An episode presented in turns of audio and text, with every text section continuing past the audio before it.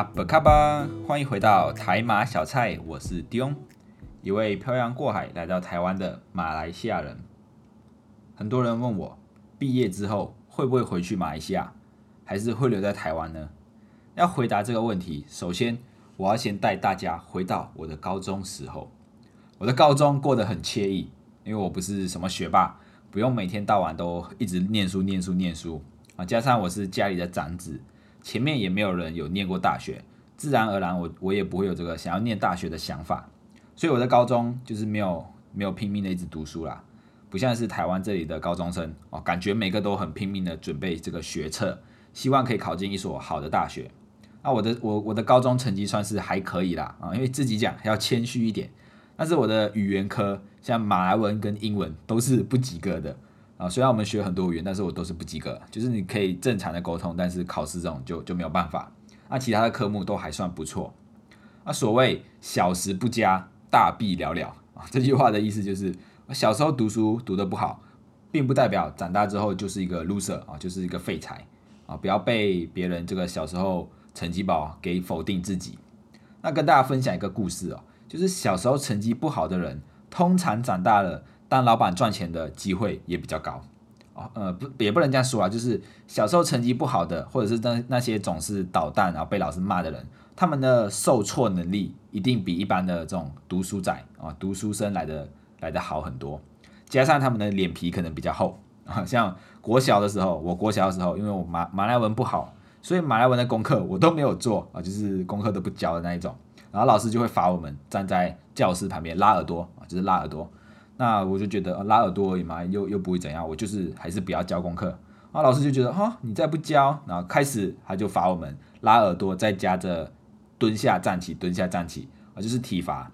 那我对我来说，我就觉得哦，好了，也也没差，反正我就是运动也还不错啊，就是两节课我一直这样蹲蹲蹲，也也没有也不会很辛苦啊，说不定我那时候的大腿的爆发力是从那个时候练起来的。最后老师真的没有办法，老师说，老师下这个最后的警告，就说，如果你们再不交功课，我就要把你们丢进垃圾袋啊，绑起来丢在后面哦。这个老师下最后通牒，真的没有办法，我觉得丢进垃圾袋太丢脸了哦，我 会我会怕，所以我最后还是乖乖的把这个功课交上去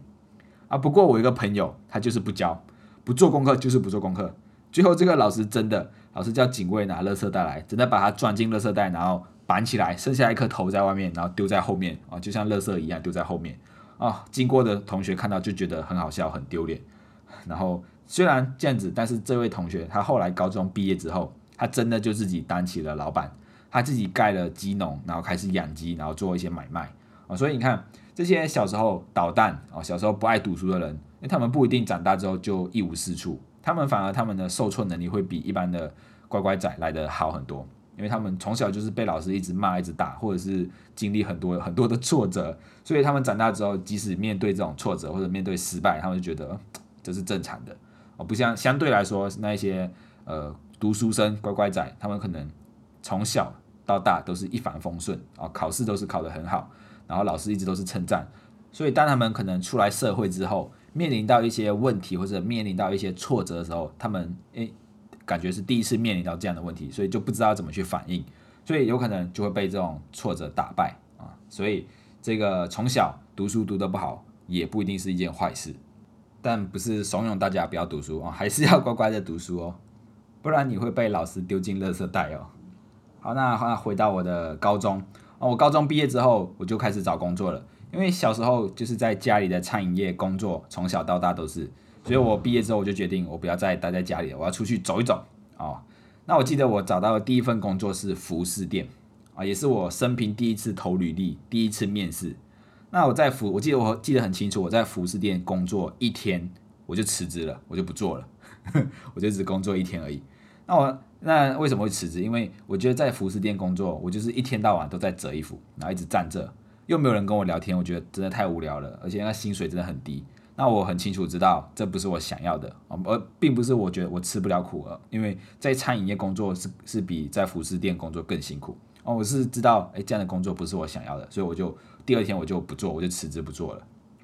那我的下一份工作就是在面包店工当学徒啊，这个这个工作就很辛苦了啊，这个工作就是你要在这个烘焙室，烘焙室里面很热，你要在这么热的环境下，然后一直长时间站着，长时间劳动啊，是一个体力活。但是我觉得，我我我觉得这个是我有兴趣的，因为我觉得做甜点、做面包这种事情是是类似一技之长，是你可以学起来以后，哎，说不定我可以开面包店当老板啊。所以那时候我的工作我就蛮喜欢的这一份工作，甚至我还报名了台湾的名传大学的烘焙系，也收到入入学通知书了，但是我最后还是没有去啊，因为中间有些小插曲。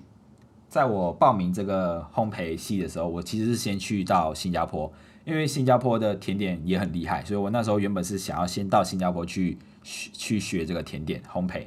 但是后来到新加坡之后，发现种种的困难哦，除了学费很贵，再就是在那边当学生好像不能工作，所以我到最后只在新加坡工作，呃，没有去念这个烘焙，所以我才导致我之后工作一段时间之后，我回来马来西亚，然后就决定报名台湾的烘焙系，然后我才收到这个录取通知书。后来为什么没有去录取了？为什么没有去念这个烘焙系？是因为我在这个等等待的开学的期间啊，我就自己也有买了一些材料，自己在家里做烘焙，然后买了食谱这样子哦，做一做做一做，发现好像烘焙也不是这么简单的事情，而且真的就是跟餐饮业一样，就是体力活，就是你从早到晚都要一直工作，一直工作。那我就在想这。会不会是我想要的哦？那时候就开始又犹豫了，那以导致我最后我觉得啊，那这个就当做兴趣就好，不一定要当做是我的工作。所以后来我又继续回到新加坡去工作。那当时我在呃有有听我前面几集的应该知道，我那时候在新加坡是在一家西餐厅工作，当时的薪水哦很高，换算差不多台币四万多块，对于一个高中生刚毕业来说也是很多的，而且在那边的生活也过得蛮不错的。所以当下我就先决定啊。先待在新加坡继续工作，直到有一天，我的主管就是我那个菲律宾的主管，他想要离职了。然后，但是那个老板却不让他离职。那我就想一想，为什么就是会不让他离职？哦，原来是这个菲律宾的主管，他其实在这一间餐厅已经工作了二三十年，已经工作很长的时间了。这个老板就想尽各种办法要把他留下来。那当然，最后这个菲律宾的主管也没有就是真的离职啊，他还是继续妥就是妥协，就是继续留下来工作。所以那时候我就在想。如果我跟他一样，就是在这里，就是很满足现在的这个收入，然后一直继续待在这里工作的话，那我未来会不会成为第二个他？就是我在这里工作了二三十年，然后想要离开的时候却没有办法离开。所以当下我就意识到，即使现在的收入很高，但是如果未来没有发展性的话，那我就是一辈子要待在这里。所以当下我就有一个想要离职的想法了。但是离职之后，我又不知道我要干嘛。那时候我不知道是头被撞到还是什么卡到之类的。那小时候不爱读书的我，当时候在新加坡工作，一个星期只放一天假。那一天的假，我竟然拿去图书馆看书。我那时候先从原本最开始的就是对对烘焙有兴趣，所以我就先看烘焙的书。后来因为烘焙就是没有要继续了嘛，那我就看其他类别的书。我就接触到商业类别的，我就看到一些名人传记，像什么李嘉诚啊这一些，而他们从小然后怎么做生意，然后变成最后的一个大企业家。啊，又在慢慢看看看到。财经类别的书啊，就是投资理财的一些相关的书籍。那时候刚接触到这些书的时候，就是有一种哇，就是打通任督二脉的感觉。就是这些东西在我们的学校是完全没有教过的东西，所以当时候接触到的时候就觉得哦，是一个很新的概念。尤其是我第一本接触到的书是叫《富爸爸》呃，《穷爸爸富爸爸》，里面就有讲到一些关于投资的想法、一些概念。那我最开始接触的就是房地产。因为这个《穷爸爸富爸爸》的作者，他是从房地产开始起家起起家的，所以我一刚刚开始接触投资是，诶看到房地产，但是我后来发现房地产好像要很大的本金，所以我就哦，房地产就先不考虑，然后就慢慢就看看，诶看到股票的投资，啊，我就觉得，诶股票投资好像比较适合现在这个阶段的我，然后后来我就自己研究，自己看书啊，买书，然后自己学怎么去算这些合理的股价等等，后来我就发现，如果我只是看书，只是透过书籍去。学习这个投资的话，好像没有没有办法，就是更进一步的变得很很厉害投资哦，所以我最后才决定我要呃念大学，然后跟这种投资、金融、财经相关的科系，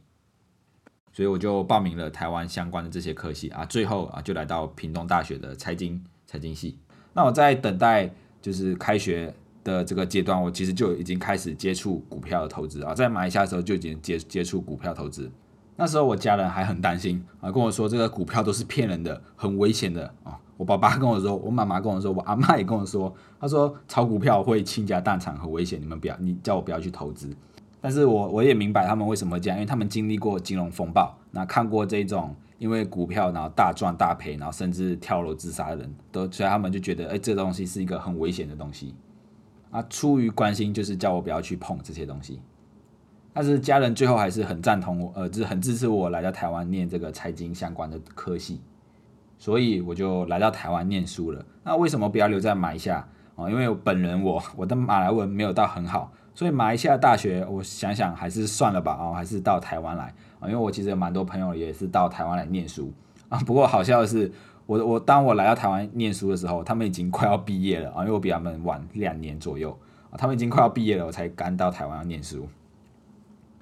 然后就这样在台湾念了四年，然后就顺利毕业。毕业之后，其实就也有蛮多就是同学会问：哎，你那么喜欢投资，为什么你最后没有留在这些投资相关的产业工作？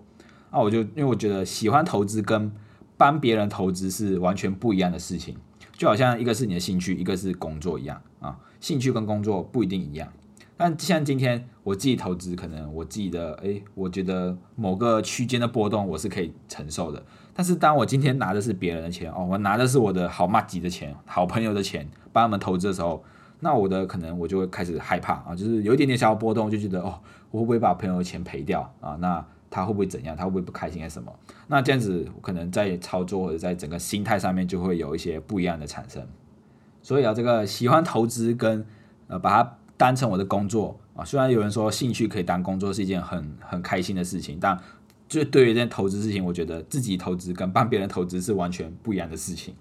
尤其是当你的朋友知道你是财经系的哦，知道你有在做投资的话，他就一定会跟你要名牌啊，就是跟你说，哎，哪一张股票可以买这样子。那他好像觉得我们财经系的就一定什么都知道啊，就知道什么股票会涨，什么股票会跌。那这种就是可能他们赚了钱，他们不会感谢你；但是如果他们赔钱哦，一定绝对少不了你的份。所以。加上我念财经系的目的，原本就是在就是想要就是补足自己看书学不到的投资知识啊，本来就是为了自己以后的财务规划才会念财经系啊。当然我也不会那么自私，就是如果有朋友来询问关于投资理财的问题，当然还是很乐意会去分享我所知道的内容啊。但是我们不会好像很明确告诉你哦哪一个股票可以买啊，因为这个钱财的事情，如果他赔了钱，他一定会来怪你啊，那时候就会影响到我们的友情。所以拜托各位，如果你们身边有念财经系或者是投资相关的朋友，不要再问他们什么标的可以买了。他们不告诉你，不是因为他们自私，而是因为投资这种东西没有一百八一百趴是确定的啊。他们告诉你，如果你赚钱了，你也不会谢谢他；他告诉你，你赔钱了，你一定会怪他。所以还是靠自己去学习啊。如果没有时间学习，那就是付钱请别人帮你管理。最后就回到未来会不会回到马来西亚，会回去工作还是回去生活啊？这个就很难讲了。我我自己的期望是可以的话，就是台湾跟马来西亚啊两边跑哦，就是一言不合我就坐飞机回到飞回马来西亚吃个早餐啊，回家住个几天，然后再回来台湾啊，这样的生活不好吗？哦，很好啊，可以就是到处乱跑，不会受到这个地域性的影响。只是坐飞机可能有点累了，毕竟从台湾飞到马来西亚要四个小时。那我以前就是为了要省钱，都坐那种廉价航空啊，A H 这种廉价航空，那个位置就是超级超级小的。啊，就是你可能如果你旁边有做一个比较诶稍微身材比较魁梧的啊，那你就一整个过程就会被挤啊。未来如果有能力啊，就是一定要做商务舱，就是坐位置超大的那种超舒服的。当然有能力呃，就是先带家人过来台湾玩，让他们先看看我工作的地方和生活的环境，至少可以让他们放心哦，我在台湾过得还算不错，还算可以。所以基于这些种种的原因，加上我自己想要的未来的生活，我最后就选择了业务性质的工作。这种比较像是自由者、自由者工作形态的，至少我不会被工作绑着，不会像我新加坡主管这样子，就是想要离开的时候不能离开。那如果未来我真的想想要回家，或者是家里需要我的时候，我可以马上就回家。那家人会不会希望我回去？哦，当然会。我觉得一家人一定都会希望我会回去。虽然嘴巴就是说啊，趁年轻就是到外面去闯一闯啦啊，但是我们都知道，家人还是会希望自己的子女就是陪伴在身边。所以我更要把握好现在应该要做好的事情，啊，未来我才有机会，才有那个时间跟金钱啊，就是马来西亚、台湾这样两边跑，啊，才可以就是完成自己的想要的生活啦。那好了，今天就帮大家解惑一下，我未来会不会回到马来西亚这个问题。那一样，如果未来你们要去到马来西亚玩，可以随时找我，我可以帮你们规划这个旅程。好，希望大家会喜欢今天的内容。如果你也喜欢台马小菜，欢迎到各个收听平台按下订阅，并且推荐给你身边的朋友。也欢迎到留言处留言，你为什么会喜欢我们？我们下一次见，拜拜。